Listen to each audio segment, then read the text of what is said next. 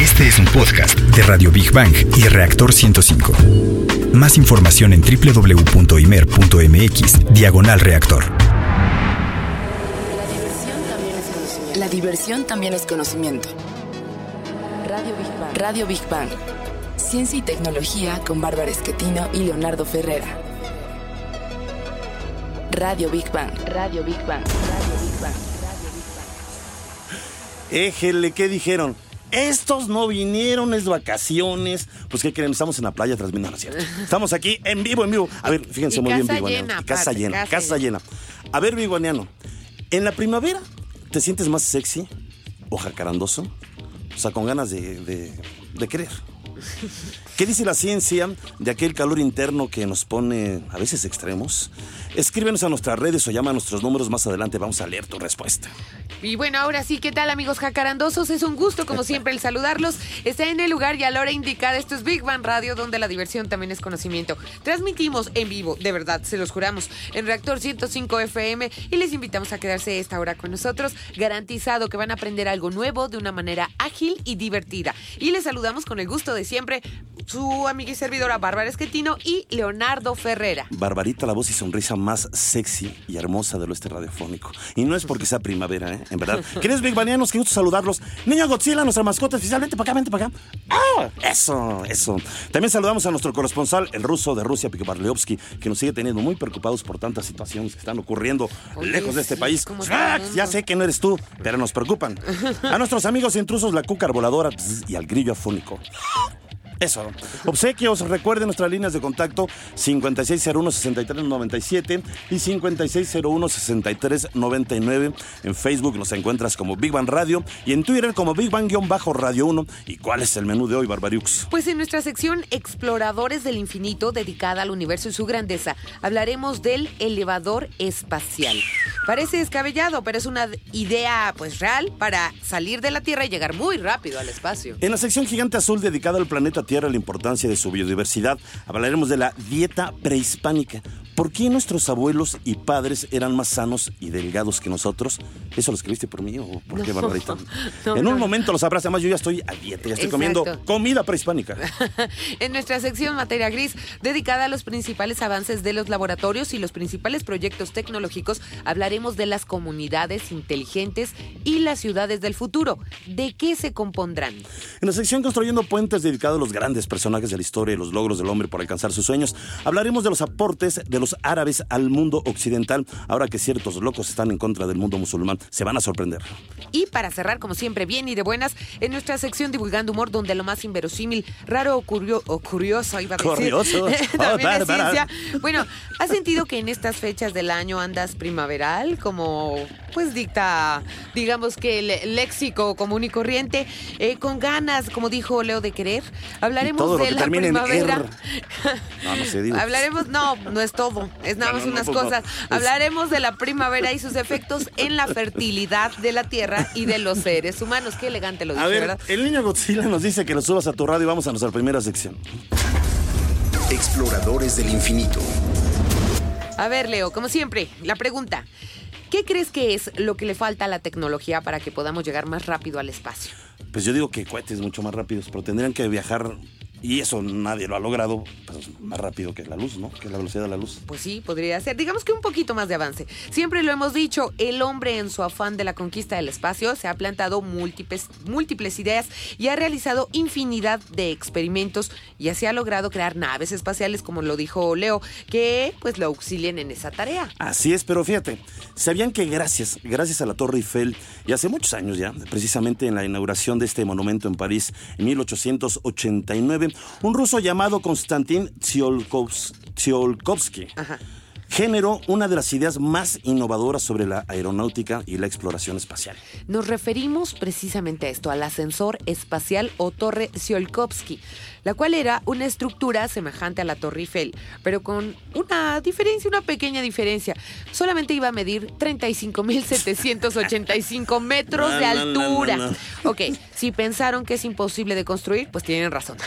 ya que ningún acero en el mundo soportaría el peso de esta descomunal estructura. Oye, es que en verdad se me impresionó, ¿eh? O sea, digo un ascensor espacial de 35.785 metros de Bueno, digamos que era un plan, o sea, no estaba perfeccionado. ¿no? Pues sí, pero por mira, de todas maneras digo, ante la imposibilidad técnica de esta construcción, que nos llevaría al espacio más rápido, obviamente, pues abandonó la idea por 50 años hasta que otro ruso llamado, a ver si me sale, Yuri Arstuta.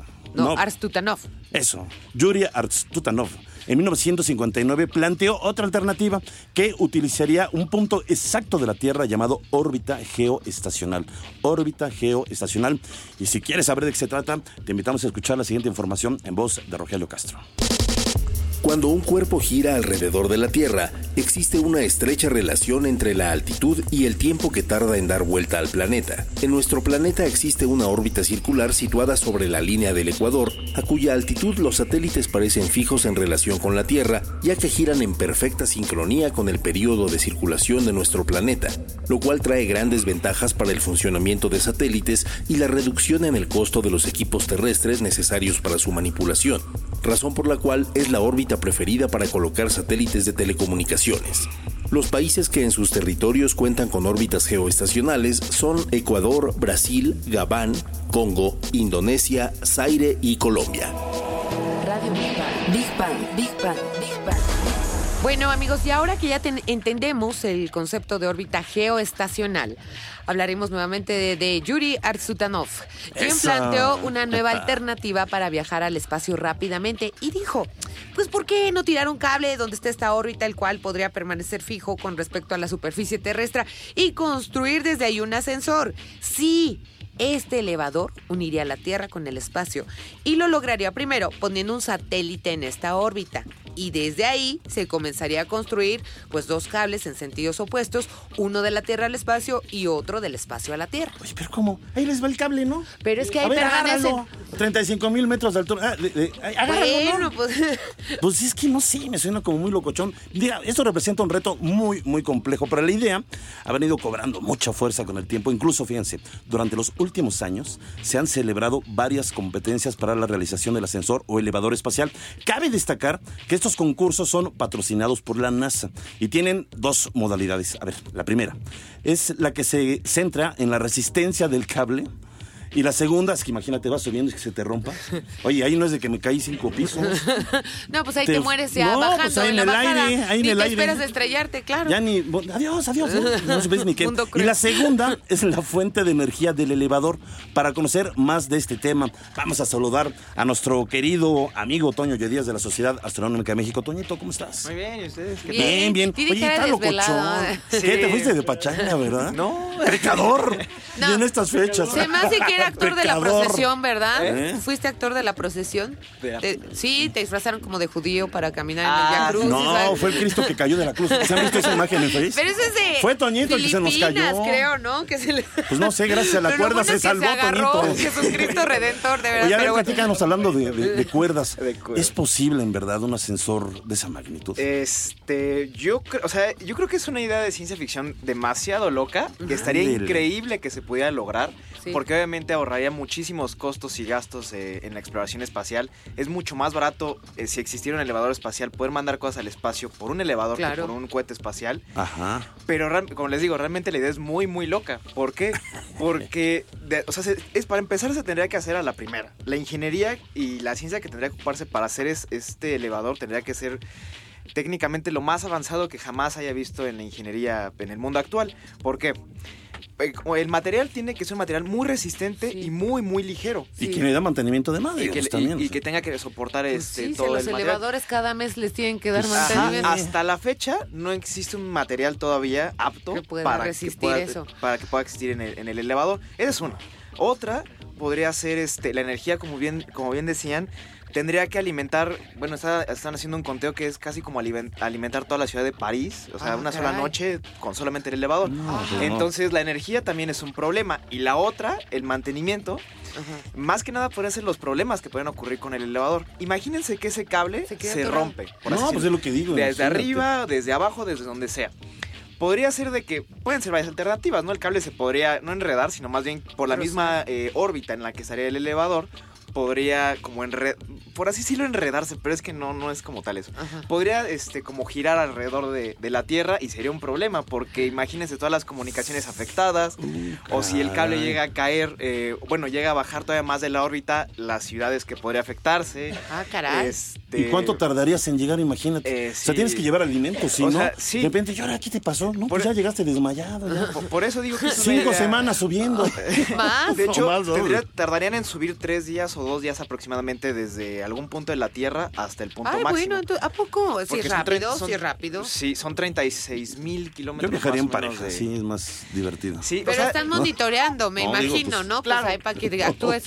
Digo, y de hecho lo que estaban pensando es que, o sea, realmente es muy loco hacer un elevador espacial. Ser- sería muy padre, la neta sería muy padre, pero está muy difícil poder lograrlo. Lo que piensan hacer es eh, primero hacerlo tal vez en la Luna, que la órbita es mucho más, digo, la gravedad es un poco más ligera que en la. Tierra, entonces los problemas pues serían los menores. Pero de la luna, ¿hacia dónde iría el elevador? Ah, no, hacia afuera, en cualquier Ah, para, para, para que ir sea haciendo- su centro de operaciones para irlo perfeccionando. Exactamente. Oh. prim- Oye, por- pero a ver, las tormentas, finalmente, ¿no? Ahí te va la radiación, las tormentas. Ahora, imagínate, un cable de ese tamaño sería como un columpio gigantesco, ¿no? De repente así como quinceañera, ahora. Y a lo mejor te avienta hasta Pero se Mercurio, supone te que es un avienta no sé punto dónde, fijo, ¿no? O sea, que por eso no se mueve, por eso instalan ahí sí, los satélites. tendría que haber un contrapeso arriba y otro abajo. Sí, sí, o sea, no te vas a andar balanceando. O sea, no, real- que de- ¡Ah, uy! Realmente la idea es muy, muy buena. Pero al mismo tiempo que es muy buena, también puede ser muy, muy peligrosa y muy difícil de poder sí, llevar a cabo. todavía no hay la Pero tecnología. todas las ideas en su momento sonaron locas. Digo, Claro. Julio Verne, y te lo, Sí, lo puedo no, decir pero mejor, es- mi querida creo que sí es. O sea, digo, Julio Verne, todo el mundo está decía, peor que las de Julio qué gran Verne". escritor, está loco, pero qué gran escritor. Y finalmente, pues todo acabó apareciendo, ¿no? Claro. Leonardo da Vinci se burlaban de sus bocetos, de que el hombre podía volar y diseñó el primer helicóptero. La gente no entendía qué era eso y, y se logró. Y es se decir, logró, en claro. algún momento algo, se podrá hacer. poder. Pero yo creo que va a haber muchos muertitos, ¿eh? Para que No, realmente rápidamente, funcione. si la NASA lo está considerando, puede tener viabilidad. Eh, sí, pero yo creo que es, la verdad, yo creo que es más probable que el hombre primero llegue a Marte antes que se construya este elevador. Pues sí, la tienes verdad. toda la... No, yo también lo pues. Una liana gigante. Sí. Uy, no. Ay, bueno. Pues primero que nada, Toñito Yedías, ah, contesta la pregunta, Leo. ¿A ti cómo te cae la primavera? A ver, andas, mira esos ojitos de borrego azotado, te están traicionando. Pues yo creo que ¿Te me pones Yo en estas respondió la pregunta. Sí, hasta los chinitos tron, describe- se le hicieron. Ok, ok, sí, sí le afecta. Pues muchas gracias a Toñito Oye Díaz por ser tan sincero Oye, de sí, la ¿y sociedad. sabes qué? Pírame, y sí es cierto. ¿Qué? Un abrazo enorme y una felicitación enorme a don Roberto Domínguez, Ay, claro. papá de Toñito, por su cumpleaños. ¡Venga, un abrazo! ¡Felicidades, señor A ver, Roberto! vente, grillo afónico, cántale las mañanitas. Venga, muy Bravo, bien. bravo. Eso, eso. Don Roberto, un abrazo muy grande. Y además ya nos dijo su hijo que es un gran Big Baniano. Muchas felicidades. Gracias, don Roberto. Gracias, gracias, Y bueno, gracias. pues ahora sí nos vamos con Big Bang al momento. Y terminamos la sección Exploradores del Infinito. Hay algunos materiales que hasta el momento son las opciones más viables para construir el cable del elevador. Estos son, fíjense, el diamante. Pues ¿Ustedes sí. creen que podría quedarse un diamante ahí? No, bueno, es Yo como- creo que hay muy mexicanos. Sería, O sea, no es me poner consta, Sería el primero o que, sea. que haría hurto. Bueno, no sé, no sé, no sé. El grafeno también, por su extraordinaria resistencia y propiedades. También lo veo muy difícil. Pero el grafeno sí es fantástico. Sí, es como el fantástico. material del. Pero pones futuro. diamante y pues no va a haber elevador nunca. Pero es que el grafeno también viene del diamante. Imagínate, o sea, estoy bueno, en crisis, me voy a volar un A ver, pedazo de Toño, di rápido. Que, que era este, no, es una, es diamante sí, pero más bien Sí. es como, por ejemplo, la, igual la punta de diamante con lo que hacen los tatuajes o hacen Ajá. las grabaciones de materiales. Sí, no, no es diamante. Sí, no ponen ahí tus Pero ya anillos. sabes a la gente. Es Ya te imaginó diamante, yo sí me lo llevo. No, no, no. Vamos a nuestra siguiente sección. Gigante azul. Bueno, pues, a ver, amigos, eh, yo sí quiero hacer un reconocimiento a nuestra tierra que está en peligro en este momento. Estamos un poco preocupados por los conflictos no, bélicos que hay en el mundo y esperemos de Como dicen, que se estamos calme un todo. pelito de rana calva de que pasen cosas feas. Exactamente. Y bueno, pues nuestra tierra, la tierra es tan noble que desde su creación provee a los seres que la habitan de suficiente alimento para que sobrevivan y se desarrollen. Misma suerte que ha tenido el hombre desde su aparición en nuestro planeta. Así es, y precisamente hablando de esto, sabemos que dependiendo de la región geográfica donde se desarrolle cierta población, definirá su tipo de alimentación. Por ejemplo, muchos de nosotros hemos oído hablar de los beneficios de la dieta mediterránea. Eh, Toda esa que viene de, Pues del eh, de- Mediterráneo. del Mediterráneo, donde está España, este, Francia, Italia, Grecia, que pues más Turquía, ¿no? Y otros, Sí. y otros más. Eh, la cual, dicen los expertos, es rica en fibras, vitaminas y antioxidantes. Pero hemos explotado muy poco la herencia de la dieta prehispánica. La cual es una de las más sanas y completas del mundo. Con un dato muy interesante, el pueblo mexica se mantenía completamente sano a base de maíz y nopal. Oye, yo le he Que entrado... dicen que es el bistec mexicano. Claro, yo Claro. al nopal he entrado, pero con devoción. Sí, es sí, sí, delicioso sí. el, nopal. Sin aceite ni nada, se llama, lo ponen en el comal, solito la, misma babita, digamos, va, eh, lo va cociendo. Sí, a Según, a ti no te gusta mucho. no. Ah, bueno, está bien. No Según me- los datos de especialistas, solo en las últimas décadas en México se ha disparado el problema de la obesidad, ya que por milenios, fíjense, nuestro país se mantuvo sano a base de una dieta de frijol, maíz, calabaza, chile, como decíamos también, eh, nopal, y pues son productos que se dan naturalmente en nuestro territorio. Vamos a escuchar más, más información en voz de Rogelio Castro. Científicos de la Facultad de Ciencias Químicas y Biológicas de la Universidad Autónoma de Sinaloa encontraron que la síntesis nutricional, la dieta del maíz, frijol y amaranto es la dieta ideal. También encontraron que en la lucha que se libra actualmente en nuestro país contra el sobrepeso, el nopal es un gran aliado y muy útil al mismo tiempo contra la diabetes. Aseguran que la dieta prehispánica a base de maíz, frijol, nopal, semilla de calabaza y chía mejora el metabolismo y la flora intestinal. Agregando información, dichos investigadores aseguran que este tipo de dieta también mejora la actividad cerebral y el aprendizaje. Radio Big Bang. Big Bang, Big Bang, Big Bang. Bueno, aquí estamos discutiendo con Cecilia Cune acerca de la alimentación, pero no voy a hablar contigo en este momento. ¿Sabían que existe una rama de estudio de la antropología llamada paleodieta? Bueno, caray. esta nos ayuda a entender las condiciones de vida de distintas poblaciones humanas y animales a través del estudio químico de los restos óseos. Y también gracias a estos análisis podemos saber las trayectorias que emprendieron, así como sus hábitos y los recursos naturales de su entorno. Así es, bueno, como ustedes saben, queridos bigbanianos, los antiguos pobladores de nuestro país poseían profundos conocimientos de la naturaleza. Por cierto, a ver, ¿cuándo hemos visto un grabado de un azteca gordo? No. De un, mayo, de un, de un maya gordo. No. Chaparritos, cabezones, pero flacos. No digo flacos, Sí, corriosones. corriosos, corriosos, sí. Yo me imagino que si de repente reviviera un azteca y viera tanto gordo, diría, No, pero tenían ¿qué te una pató? dieta O sea, especial los guerreros, ¿no? Sí, Entonces, claro. este, sí eran fuertes más, y más altos que los españoles, aunque digan que no. Exactamente. Bueno, y además tenían una relación armónica con ella, con la naturaleza. Ya mencionamos la base de su alimentación, pero además, fíjense, consumían numerosos tipos de pescados, más de 247 tipos diferentes. Además de insectos, faisanes, perdices. Además, los faisanes Jabalís. naturalitos, nada que engordados desde chiquitos para que parecieran. Sí, no tenían hormonas. Faisanes naturalitos, perdices, venados, etcétera. Y para conocer más de esto, vamos a saludar a nuestro querido, querido amigo vía telefónica. Se encuentra Iván Zúñiga, ambientalista. ¿Cómo estás, mi querido? Ándame de malito. Mi queridísimo Iván, ¿qué andas malón? Pues un poquito. ¿Y ahora qué te Ayer- comiste ayer me, qué? ayer me cayó la tormenta aquí en la Ciudad de México Sí. y Uh. me mojé. Ah, qué caray, Ya hombre. ah, ya- O sea, hay ves. que comer más nopal, hombre, para estar más sanote. Ah. Pues sí, oye, Oye, mi querido pues muchas gracias y, y sé que estás malito y te agradecemos en verdad tu responsabilidad hacia y compromiso hacia el programa. Platícanos un poquito acerca de la dieta que tenían ante- nuestros antepasados. Por ahí hay algunas personas que quieren, quieren retomar, digamos, esa dieta sana, pero pues no sé qué pasa porque cada vez estamos más gordos, más inflados.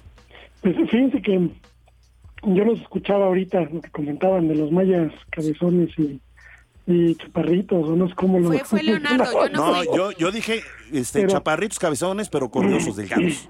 Sí, pero yo creo que, miren, por un lado es la dieta, ¿no? Este, pero la otra es también la vida sedentaria que llevamos hoy en día, sobre todo en las ciudades, ¿no? Así es.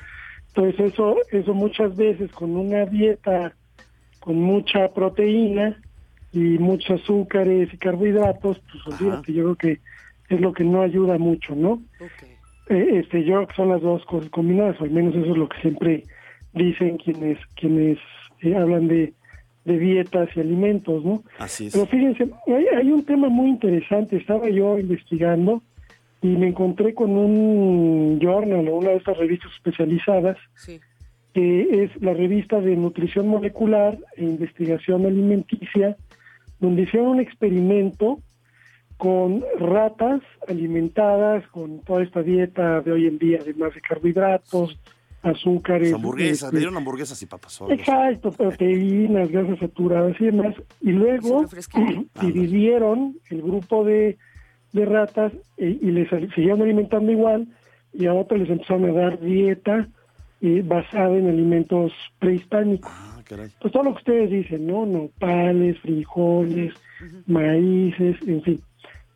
y resulta que el segundo grupo que estaba alimentado con ese tipo de alimentos empezó a disminuir rápidamente este el colesterol en la sangre, empezó a aumentar los ácidos grasos omega 3 y omega 6, este empezó a bajar de peso, Ve nada más. e- e- incluso este todo lo que es su biota en el sistema eh, intestinal y, y gástrico empezó a mejorar. Ustedes saben, hay una especie de ecosistema en todo el sistema digestivo, Sí. pues, de bacterias y, y otros bichitos por ahí que nos ayudan a, a hacer la digestión. Esta bifidobacteria o, esta, o este este ecosistema gastrointestinal empezó a mejorar notablemente, ¿no? Exacto. Entonces, eh, incluso lo que dice el- eh, este estudio es que hasta los, lo- las habilidades cognitivas Sí. empezaron a mejorar Sí, en las ratas con esta dieta. sí, sí. Y es que sí, Oye, ¿qué también lo hicieron en para ir una semana? eh? Que, me- que me encierren una semana.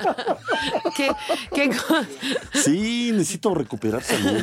Sí, Estoy muy panzón. Y, y fíjense, miren, en, en especial estas ratitas fueron alimentadas con maíz, frijol, eh, tomates, nopales, chías y semillas de, de calabaza deshidratadas. Exactamente. Oye, oye, Iván, ¿qué el producto que se da naturalmente eh, y en mayor cantidad en nuestro territorio, cuál sería para ti?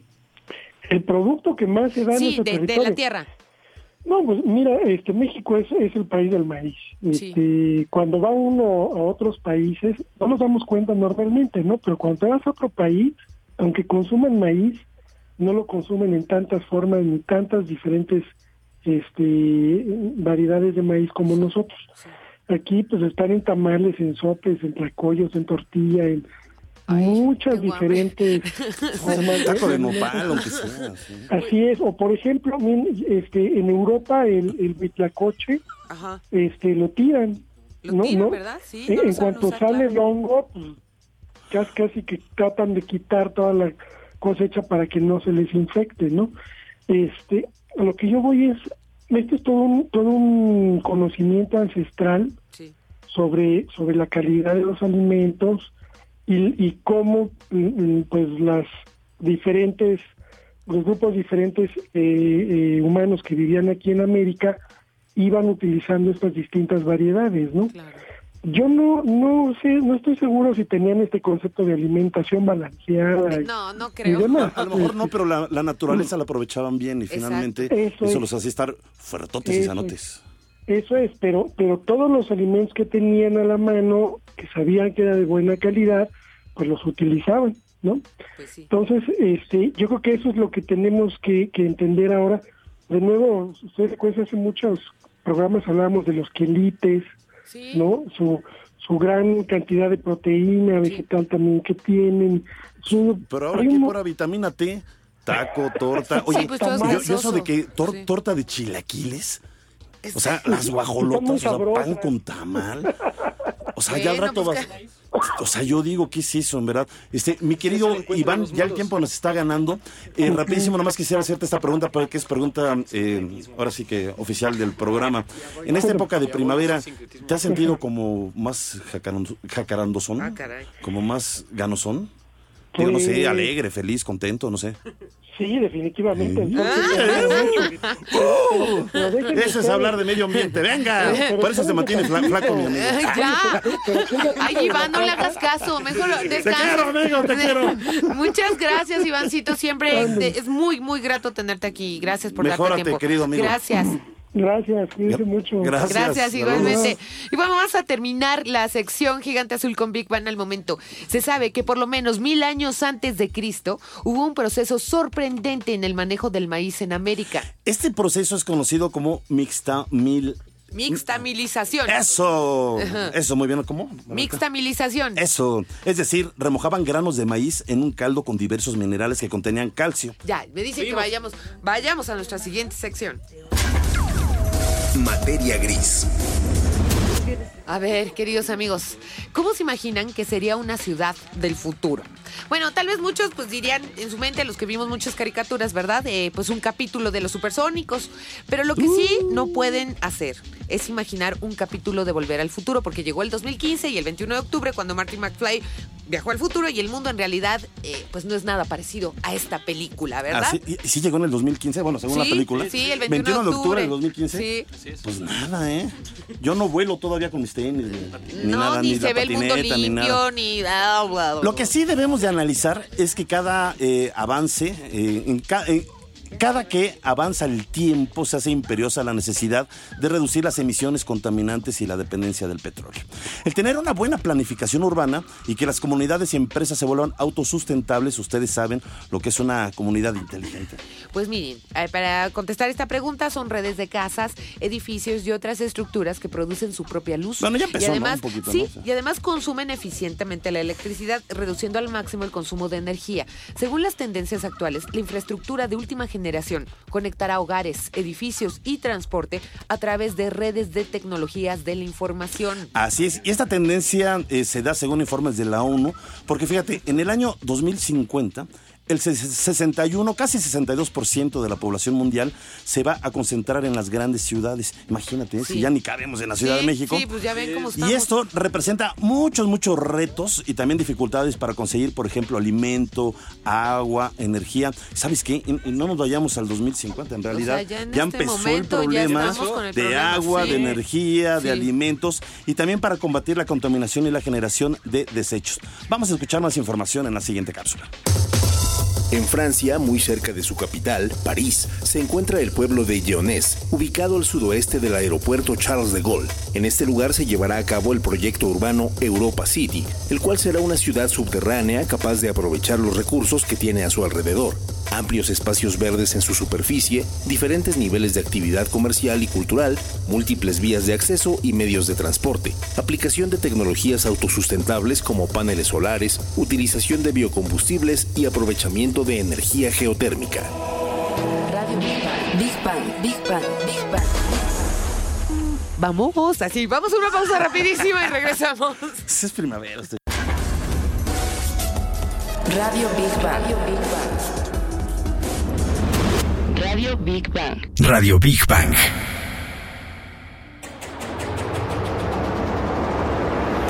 Radio Big Bang. Radio Big Bang. Ya estamos de regreso en Big Bang Radio, donde la diversión también es conocimiento. Y estamos hablando de las ciudades del futuro. En este momento podemos mencionar eh, la ciudad china de Doshu, en donde un 80% de los edificios cuentan con calentadores solares. Incluso los departamentos de lujo tienen una característica única, son totalmente ecológicos. También el alumbrado público se carga solamente, eh, solarmente, y esta ciudad china es conocida el día de hoy como la ciudad solar de China. Y también fíjense que en los Emiratos Árabes Unidos se encuentra Masdar que es la nueva ciudad ecológica e inteligente que ya se está construyendo, pero aún no es terminada.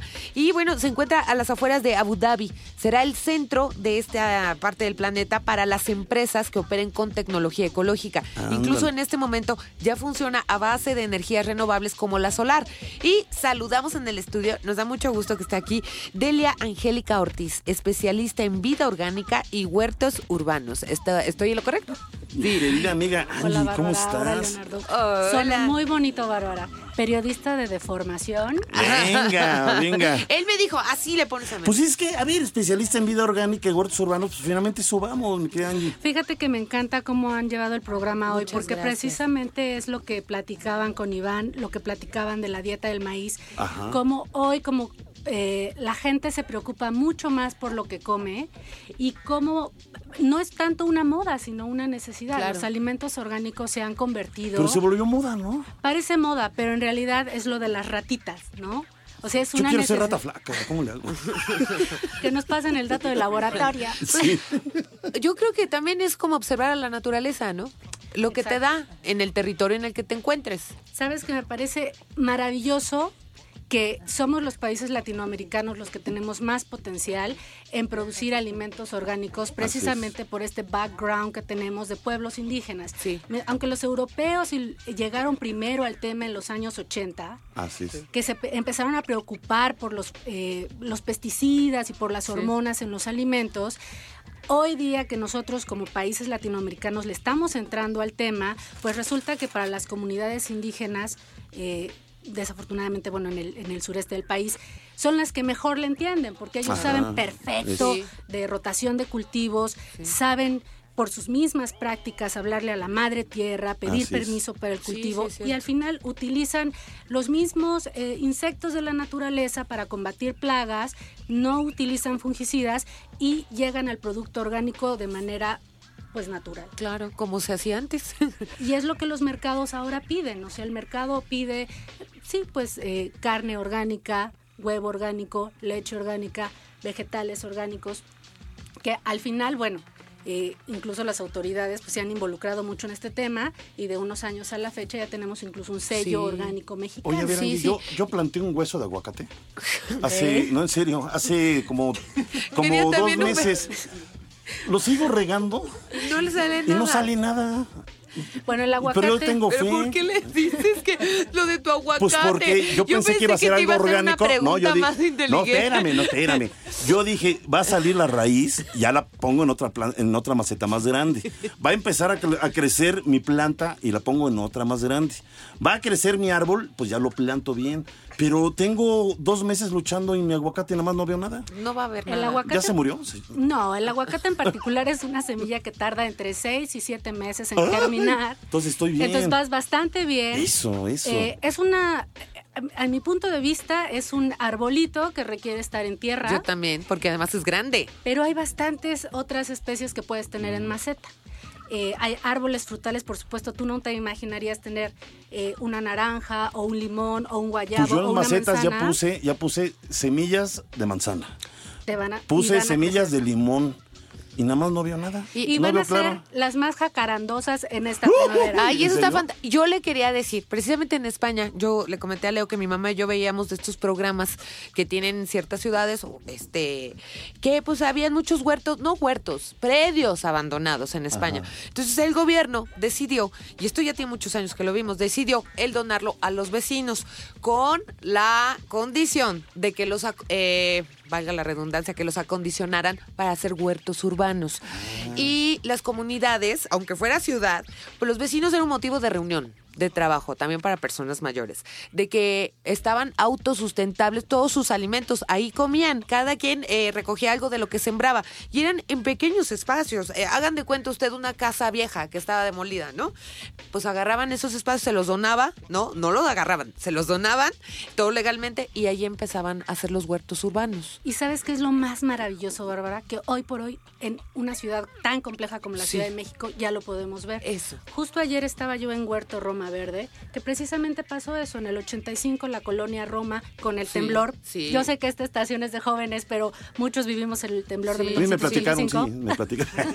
No, no, me no, platicaron, sí. me platicaron, no saben lo que pasó en la Roma y en la Condesa y en el centro, que todo se derrumbó. O se sea, cayeron. sí. Y Huerto Roma Verde lo crecieron a partir de un baldío, bueno, un espacio que no podían recuperar, lo donaron a los, bueno, se, se- se ha crecido ahí un huerto Mm. espectacular y que es precisamente a partir de cooperativas. Y como tú bien dices, es la solución incluso para eh, producir de manera local Sí, nuestros tus alimentos, alimentos, claro. y obviamente ayudas muchísimo en el cambio climático, le das frescura al ambiente, ya te evitas como este tema del transporte con uso de gasolina Sí. y, y el viaje y el flete y lo produces localmente. ¿Y es fácil el hacer un huerto o es muy difícil?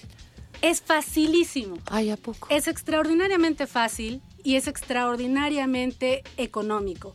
Con un guacal tú puedes poner tierra y en un guacal tú puedes tener cuatro lechugas, un brócoli y un jitomate y dime si eso no te va a dar una ensalada riquísima todas las...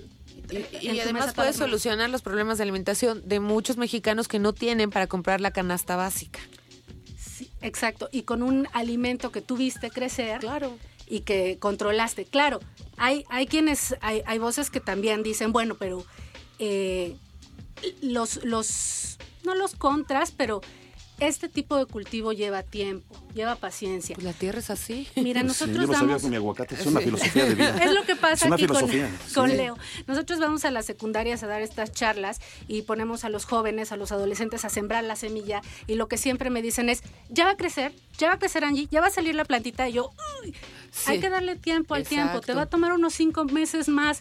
es, eh, Pero yo a ti sí te voy a invitar mi ensalada con aguacate, porque Bárbara no me creía, no la voy a invitar. Ok, No, ni sí te quería, invito. pues No, sí te voy, invito. voy al mercado, Voy a- te eh, invito le doy a los campesinos sí a ganar, fíjate. Oye, está fantástico. Si se quieren poner en contacto contigo, ¿qué hacemos? ¿Cómo le hacemos para que nos asesores, las escuelas, Pues etcétera? ya, invítenme todos los viernes y platicamos. Venga, ¿verdad? muy Pe- bien. ¿Alguna página? Oye, pues tráenos unos aguacatitos o algo ahí, ¿no? Para taquear acá, ¿no? Ahora, algo orgánico. Y ya quieres un chicharrón, ¿no? No, pero Chicharrón alguna, orgánico. alguna página, Angie. Mira, tenemos un, un, un fanpage que Ajá. podemos compartir a través de Sí, Facebook. claro, de claro, Bang, claro. Para que ahí nos den muchos likes. Eh, nosotros somos Verde Viento en, en Facebook. Y por supuesto que le ayudamos a las, ahorita estamos ayudando a las escuelas, que es donde más creemos Claro. que debemos como plantar precisamente esta semilla. Sí. Eh, a, a montar los huertos y deberían de ver la cara de los chiquitos de tres años cuando cortan su jitomatito. Ay, qué bonito. Es una maravilla. Cuando ven crecer la semilla que plantaron dos semanas antes y ven la- los cotiledones Ajá. salir de la plantita, es de verdad una maravilla. Ahorita estamos ayudando a las escuelas, vamos con los chavos, pero sí, encantados de que nos den like y de ayudarles. Perfecto, Órale, el nombre está bonito, muchísimas Viento gracias. Verde. Sí, me gustó eh, me mucho, gustó. mucho, mucho, mucho. Y bueno, vamos ya a concluir la sección materia gris con Big Bang al momento. Así es, en la ciudad finlandesa de Helsinki se está eh, tratando de deshacer de todos los autos privados y tienen una fecha contemplada, el 2025. O sea, ya. Ya. Y por dicha razón, a diferencia de otros lugares, ustedes sabrán a quién ubican, ya cuentan con un excelente transporte público. y además, toda la ciudad posee Wi-Fi gratis. Y el Así grillo es. afónico nos dice que ahora vayamos con nuestros queridos Big Banianos. Sí, Big Banianos. Eh, bueno, a ver, rápidamente nos hablaron, gracias, porque también las llamadas no nada más son para regalos, para que vean que Claro. nos quieren. Eh, Armando Carrasco dice, para evitar el problema de las grandes ciudades, necesitamos hacer leyes que eviten la sobrepoblación, aunque suene muy descabellado. Pues yo estoy de acuerdo. Déjame no decirte que esas leyes están este, desde el, este regente que le llamaban este, el, regente de hierro, sí, sí. Uruchurtu. Ajá. Ya, obviamente, ya estamos hablando de hace ya varias décadas, de 40 o más de 40 años, y él hizo una ley que exactamente ya prohibía el avance eh, de las construcciones de la Ciudad de México, pero evidentemente terminó el periodo de Uruchurtu, llegaron nuevas autoridades, les valió un comino esa ley y pues ahora no, en verdad que no cabemos. Sí, tenemos Incluso que- ya hay protestas de vecinos. Sí. ¿Por qué? Porque cada vez construyen edificios no solamente de 10 pisos, sino de 40 pisos Son o ciudades 30 pisos, enteras, sí. donde hay, antes había 10 departamentos, pues ahora hay 200, 300, y todo eso finalmente, pues es agua, es este... Sí, de verdad. es Si no, si no nos planteamos este reto ahorita, va a colapsar y muy pronto. Ya estamos colapsando la Ciudad de México. Y bueno, vamos a nuestra siguiente sección. Venga, venga. Construyendo puentes. Bueno, a ver, vamos rápidamente. Yo sé que ustedes estarán, al igual que nosotros, un poco preocupados por lo que está sucediendo en Medio Oriente. Sí, pues cómo, ¿no? Imagínense, en las últimas fechas eh, se maneja la imagen de países árabes de una manera negativa. Es como si a veces, y, y a mí también me, me enoja cuando eh, Sí. eh, muestran la imagen del mexicano. Sí, flojo, En- flojo, sucio, este, sin cultura. Ahora, Ajá. de que los hay, los hay, pero realmente como país no somos as- así como nación finalmente. Exacto. Yo siempre creo que es una nación muy trabajadora. En verdad que trabajamos demasiadas horas al día, Sí. más que en la mayoría de los, de los países. En los países europeos trabajan seis horas, siete horas, y a veces en algunos países, en lugar de dos días de descanso, les dan tres días de descanso finalmente, ¿no? sí, sí, sí.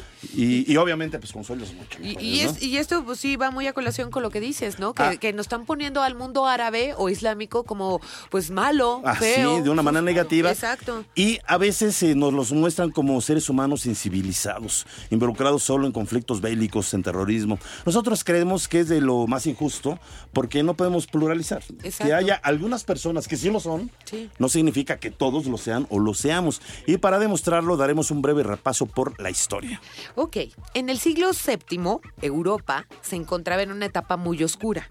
El cristianismo, que en ese momento se volvió fanatismo, juzgaba y aplastaba todo lo que tuviera relación con la ciencia y el conocimiento, y sumía esa parte del mundo en la ignorancia. Pero no ocurría así en el mundo islámico. Este vivía una etapa de esplendor en las ciencias y en las artes. Por es. ejemplo, las cortes musulmanas de esta época estaban rodeadas de poetas, filósofos, sabios y artistas de toda clase, destacando las que se encontraban en Córdoba, España, Bagdad, El Cairo y Damasco, que según los historiadores eran bellísimas. Pues mira, por poner un ejemplo de lo que estás este, diciendo, en el siglo X, la ciudad de Córdoba, que la acabas de, de comentar, Córdoba, España, tenía el primer alumbrado público de Europa. Fíjense, siglo X, estamos hablando del año 900, y Ajá, fracción. exacto. El primer alumbrado público de Europa poseía 700 mezquitas, 70 mil residencias, 70 bibliotecas con una población solamente de 500 o mil sea, que habitantes. la gente sí estaba instruida. Fíjate, pero en comparación, en esa misma época, con Londres, ahorita escuchamos Londres y decimos, oh my God, Londres. O sea, pues fíjate, Londres en esa época, eh, su grado de avance se podría comparar con como el de una aldea. O sea, Nada es más para decir. que comparen. Ah, sí, Exacto. exactamente. Córdoba, España, bueno, pues todo lo que tenían, ¿no? Además, los árabes introdujeron al occidente los perfumes y las especias, el incienso sí. y otras resinas con bellos aromas provenientes de Arabia, así como diferentes tipos de dulces y flores traídas desde el mismísimo Japón. Así los es. mejores caballos también venían de Arabia, las mejores razas de cabras de Asia Menor y las mejores ovejas de Marruecos. Y esto es solo un ejemplo. Escuchemos más información en nuestra siguiente cápsula. La medicina occidental basó siglos de su enseñanza en filósofos y médicos árabes como Al-Razi, quien nació en el año 865 y murió en 925 después de Cristo en Irán. Fue el fundador del Hospital de Bagdad. Escribió cerca de 200 trabajos médicos acerca del sarampión, viruela y además los diferenció. Aplicaba la variolovacuna, expuso normas de higiene en los enfermos y fue uno de los primeros que usó el algodón en curaciones e hilos de sutura en heridas. Sus trabajos fueron traducidos al latín y publicados muchas veces, principalmente en Venecia en 1509 y en París en 1528. Radio Big Bang. Big Bang, Big Bang, Big Bang. Fíjate, el café, así tan fácil, cualquiera ya abre la puertita de su cocina, se sirve un cafecito en la mañana, tan cotidiano que es. El café también es una aportación árabe al mundo. La historia cuenta que un árabe llamado Khalil, quien en ese momento paseaba a sus cabras en la región de Cafa, en Etiopía, observó que sus animales se animaban a comer ciertos granos que los reanimaban. Así que al llegar a su casa, tomó una de esas semillas que comen los animales, la sirvió y probó. Y esa es la historia de cómo surgió el café, el cual solo se debía o bebía para mantenerse despiertos y orar en ocasiones especiales. Y a pesar de lo que muchos erróneamente pensamos, el Islam tiene mandamientos muy importantes respecto a la higiene. A diferencia del cristiano, el árabe musulmán siempre debe de estar muy limpio. Y este es otro de los aportes al mundo occidental, el jabón. Sí, Ándele. el mismo que usamos en la actualidad a diario para bañarnos. Y otro gran aporte fue el perfume, ya que también su religión les obliga a que después de bañarse se perfumen. Saludamos en el estudio a nuestra querida Cecilia Cune, ¿Y por qué periodista y escritora. Está conmovida, ¿verdad? Es que volteas nos a ver a falta. Carlitos así, del jabón y el perfume, Sí, como es que- si... Es que nos Hemos falta tenido- todavía. Hemos Sí. tenido las discusiones de los perfumes y los jabones. No, no es cierto. Sí, pero estamos hablando de los árabes. Ajá. Además, una cosa de lo que qué bueno que me trajiste, hablamos, hablamos la otra vez de eso. No solo eso, las palabras más bonitas del español, del español, son árabes. Les voy a dar unos ejemplos antes de contarles. Por ejemplo, aceite, almohada, aceituna, elixir. ¿Les van gustando Sí. estas palabras? Sí, sí. Hola, hola es una palabra árabe. Ay, qué bonito. Ah, mira. Hazaña, Islam, por supuesto. Jinete, jirafa, jarra y judía también, Jarra. también son palabras Órale. árabes. Llegar, el nácar también es una palabra judía. Ah, yo pensé que el naco. Judía, Ay, yo dije- No, eso no. Sí. Y el olé, el ojalá, el paraíso El ojalá es una palabra. Ojalá, pues sí, Sí. suena como... Sí, Paraíso también. Sí. Ojalá. Rehén Paraíso, también. fíjate. Es padrísimo. Sí. Sandía, serafín, sultán, sorbete. El Wow. tabique también. Ándale. Zanahoria, zafio y soquete. ¿En serio? Ese sí me lo han dicho también. O sea, que si tengo hambre No voy seas al mundo árabe y armas ojete. zanahoria, zanahoria, ¿me entiendes? Sí, porque también el, are, el harem. Leo también es una palabra árabe. ¿Leo? Ah, Leo. ¿A Limón poco? también es una palabra árabe. ¿En serio? Y laúd. Y laca. wow. Oye, pues sí hablamos árabe entonces. Claro, tenemos una cantidad de arabismos. no, ah, mira, tanto como hablar, lo No, que pasa bueno, es que lo si ya- desconocemos, no, ¿no? pero, pero sí, pero, y por ejemplo, también en semánticamente hablando, palabras que tienen que ver con actividades como albañil, ¿A poco? esas son árabes. eh, que son de lo que estamos hablando así, los jardineros también Claro. son árabes. Todas las cosas más bonitas, la alberca también es árabe. Joya. Alhaja también. es Alhaja. árabe. Alhaja. Que además es una palabra preciosa. Sí. Y es que claro, la- el español, el español en sí viene el mozárabe y toda esa parte islámica Ajá. De Andalucía. es importantísimo Sí, sí, en el claro. español. Sí, sí, sí, sí. ¿Se sí. acuerdan de las tres Españas, no? La España Sí. árabe, la España es. judía. Sí, sí, Entonces, sí. Todo eso y eso en, en la lengua es importante. Sí, claro. Entonces tenemos la mazmorra también. es- Mazmorra, claro, sí. La mezquita y el mezquino. Sí. Y el mezcal no es en El mezcal sí, no. claro, claro. El mezquino de que eres muy mezquino, ¿no? Sí. Y además, en esto del Islam les traje cosa increíble. Dos novelas también. Porque estaba yo pensando, claro, podemos leer el Corán, si estamos hablando de lecturas, pero estamos en Viernes Santo, no. Pero, pero el Corán, el Sí, Corán yo no es ahorita, bonito. ya Hoy estás no. a punto de arrodillarte y ver No, no. hacia la Meca. No, no, no. No, pero es importante para Sí, ellos sí. alabar a Dios. Es No, Creo claro. que ¿cuántas Y veces varias al día? veces al día. Tres a seis. Seis. Nosotros los católicos somos más leves, son tres, no, somos doce, somos peores. Sí, digo, Los es que quien sigue los- los... mandamientos al pie de la letra Sí. es eso. Sí, sí, sí. En los cuales no nos van a, y menos hoy te van a tratar. Pero, por ejemplo, eh, es que es, es tan rica la literatura árabe, lo que pasa es que también no, no lo hacen llegar así, de esta manera, ¿no? Ya lo, lo hacen como más occidentalizado. Pero, ¿qué nos recomendarías? Fíjate, hablando de esto, tenemos un premio, un premio Nobel Ajá, que es árabe, que es Naguib Mahfouz. ajá. Ok. ¿Se acuerdan de él? Sí. Este es un autor egipcio. Sí. Se sacó el premio Nobel de Literatura en el 88. Y entonces, fíjate, escribió una trilogía, que es una maravilla, que es la trilogía del Cairo. Ok. Y es, que, pues, es como las mil y una noches, como escriben estos que son cosas maravillosas Ajá, de claro. palacios y de alhajas y de Ajá. príncipe, todo eso, que a todos nos gusta mucho. Y es una obra exitosa, entonces la divide en tres. Le dicen a este el padre de la prosa árabe y les voy a decir cuál de los tres les puedo recomendar. Ok. Se llama El Palacio del Deseo, Ok. que es el número dos. Sí. Es la segunda parte. Entonces es, es, una, es una obra que de pronto dices, pues debe de ser como, como pasó con los demás árabes que, que dijeron es que no, está escribiendo religioso, está hablando política, va a ser muy aburrida, va a ser muy complicada. Esta tiene una cosa casi como de las películas del siglo de oro mexicano. Ajá. Sí. Por ejemplo, se está hablando, está hablando en este, en este, en este palacio es el señor Amad, que es un padre de familia. Sí. ¿Estás pensando en los Soler? Pusiste cara de... Ajá. Como los- sí, es así. Sí. Sí, sí, sí. Este señor Amat se caracteriza por llevar una doble vida. Se muestra muy severo y religioso con su familia, pero fuera de su familia se la pasa bebiendo, siendo elocuente, elocuente y muy mujeriego. Ándele. Pues para que vean que sí veas que en todos lados se árabes. nada. En todo, incluso los árabes. lados. Los hombres son hombres. ya. Entonces, No, no, pronto, no, yo sí pero- me porto bien. No, y fíjate la historia. De pronto la muerte de su hijo mayor, Famidi, hace que le caiga una losa en el espíritu, diciendo, Dios mío, ¿qué es lo que estoy haciendo? Y su mujer, su esposa, que es como Sara García, dócil y puritana, y sufre mucho, se voltea y le dice, yo te respeto a ti, pero ¿qué vas a hacer si ya, nos- si ya se nos murió un hijo? Entonces dice, tienes que, tienes que vivir hacia tus otros hijos. Sí. Entonces él se va y se dedica a buscar cosas para curarse en lo que está y se da cuenta como que su hijo el segundo está enloquecido de primavera y decide yo papá me voy a dedicar a ir a buscar a mi amor platónico y a construirle un palacio del placer. Ah, caray. Ándele. Está muy interesante. Hablando Otra de vez, primaveras, te digo que son buenas las Locura de primaveras. primavera. Así se llama el Así libro. se llama el Locura palacio de del no, el palacio del placer. El Palacio Y tu del locura de Placer. primavera. Pues es que él me dijo locura de primavera. Yo dije, Ah, ay. pues, eso me sonó a, el a título de Palacio- película El 3X. Palacio del Placer. De primaveral. El Palacio del Que es, que es primavera. la- el segundo tomo de la trilogía del Cairo, pueden comprarlo ustedes. Todos son muy, no son tan fuertes como uno piensa. Ok. O sea, no son- está, está fantástico. Está Y fantástico. además si me lo encanta. lees y dices, ¿qué pasó? Se le murió el hijo. Entonces si te das cuenta, ¿a poco no te da esta sensación de que esa historia, ya todas las historias se Sí, parecen? No somos tan diferentes. Tengo ¿verdad? otra que esa no la leí, pero leí de qué se trata, así que podemos probarlo tú. Que es una, liter- una literata árabe, Ajá. que además escribió una historia que se llama La historia de, de Sahara, de- ¿cómo se llama? Sahara, o sea... Sahara, Sahara. Sahara. No, es Ah. Z-A-H-R-A. Ah, la Sahara. historia de Sara. Ok.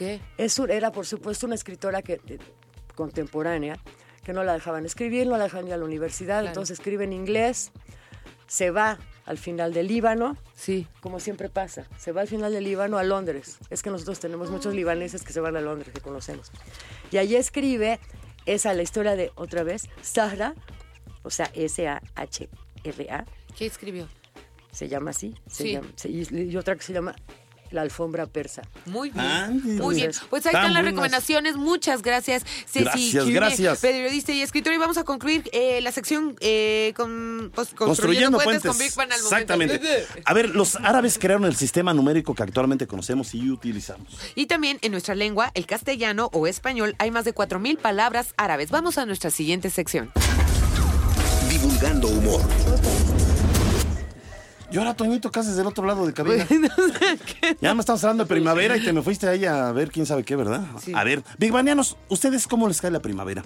¿En esta estación te has sentido o sientes más jacarandoso?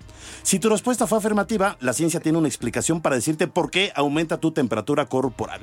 Comencemos. Bueno, pues la llegada de la primavera, por lo menos en nuestro país, aumenta las horas de luz solar. Por lo tanto, naturalmente producimos más vitamina D. En invierno, los niveles de esta vitamina pues son mucho más bajos. También hay una asociación entre la primavera y los hombres y con su llegada, pues eh, una mayor producción de testosterona, que es la hormona sexual masculina. Así es. El sol tiene la culpa, para que luego no nos digan. ¿Y por qué andas como, como perrito en primavera? No, es el sol. Es, Es el el sol. sol, claro.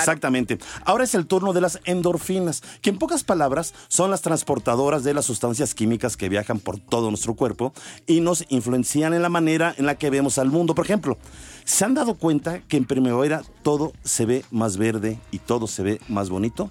Bueno, pues esta visión positiva de la vida se la debemos a los neuropéptidos, que son una de estas sustancias químicas que les comenté y a la primavera, por supuesto. Y ahora comprenden mejor, ahora que comprenden mejor, por qué ven más guapos o guapas a las personas. Aquí les va un dato curioso. A en la ver. primavera, la velocidad de nado de los espermatozoides Ándale, aumenta. ándale. Y con esto se producen más embarazos.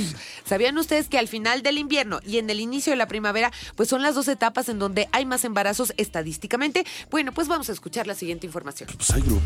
En el invierno aún, a finales de febrero, los vegetales, plantas y flores comienzan a activar sus mecanismos de crecimiento, ya que al llegar la primavera, cuando la temperatura comienza a aumentar, las plantas que estaban inactivas se activan al producirse en ellas las hormonas auxinas, quienes son las encargadas de estimular el crecimiento de las células vegetales a la luz. Las plantas aprovechan que los días de esta época del año son más largos para desarrollarse, reproducirse y prepararse para la siguiente estación de la Tierra. Radio Big Bang. Big Bang. A ver, A ver, aquí hay una plática, una discusión es que horrible. ya Están llegamos- sacando cuentas de cuándo los hicieron sus papás todos. Y resulta que a nueve Carlitos- meses antes, ¿yo cuándo me hicieron así? Carlitos es hijo de la primavera. Sí, Así es. la Nací maldita en enero, primavera. nací en enero, sí. Hija las cuentas me hicieron en primavera. También. Oye, no sabía que tu mamá era tan primaveral. No, qué bueno, qué bueno. Bendito sea Dios, aquí estás. Este, a mí, a ver, si yo nací en abril, ¿qué? Ay, luego le echan cuentas, hombre, ya. Pero mis Yo digo papás que eran de esos como los bigbanianos, que no importaba, ¿eh? Siempre andaban Leo. primaverales. Ok, bueno. A ver, en las mujeres la primavera les ayuda a generar feromonas, dopamina y otras sustancias que participan en la atracción sexual e influyen en un estado de ánimo positivo. Benditas sean las feromonas. en Y aquí verdad. va algo bonito. Eh, ¿Sabían que la ciudad de Chichen Itza también está relacionada con la primavera y el amor? Bueno, cuenta la leyenda que la princesa Saknikte se enamoró del príncipe Canek, a pesar de estar comprometida con otro. Entonces Canek también la amaba y por eso tomó la decisión de raptarla. Ambos huyeron, pero se llevaron con ellos a todo su pueblo, abandonando así la ciudad de Chichen Itza por siempre. Sin embargo, en recuerdo de la bella princesa y su amor, cada vez que llega la primavera, la ciudad se llena de flores blancas. ¡Qué bonito! Qué bonito está esto, de veras. ¡Viva la primavera! ¿En serio? De tranquilo, tranquilo. Divanianos, nada más abusados. Por eso hay Sí. globitos, A ver, a ver rápidamente, eh, a ver si ahorita me dices quiénes ganaron. Este, mi querida Se- Sekiune. Sekiune. Cecil, tú bueno, muchas gracias, perdón. a ver, es la es la primavera. primavera que me trae tonta. Bueno, rápidamente, eh, ganó la Iliada eh, Manuel Crisanto Trinidad. Y esta es la otra. No, espérame. eh, tú sigue hablando, Leo. A mí no me parece. Bueno, estamos hablando de la primavera, que Carlitos nació en una Y, época primaveral. y Néstor, Eric Arriaga Guzmán, la Isla del Tesoro. Recuerden que hasta el martes, ¿eh? El martes pueden eh, contactarnos. Yo quiero mandar un saludito a Roberto Rudiar Carranza.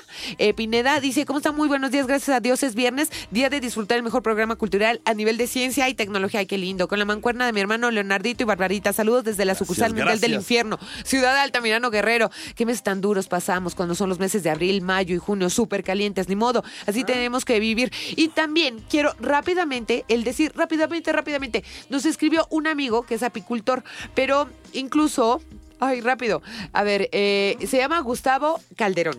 Y él me dijo que ojalá pudiéramos difundir esto porque también es promotor del cannabis, pero... eh, eh, pues digamos medicinal. Eh, tiene aguacate, ya nos mandó fotos, aguacate, cannabis, alimento y medicamento. Y también tiene chile, tomate, mango, frijol y todo en maceta.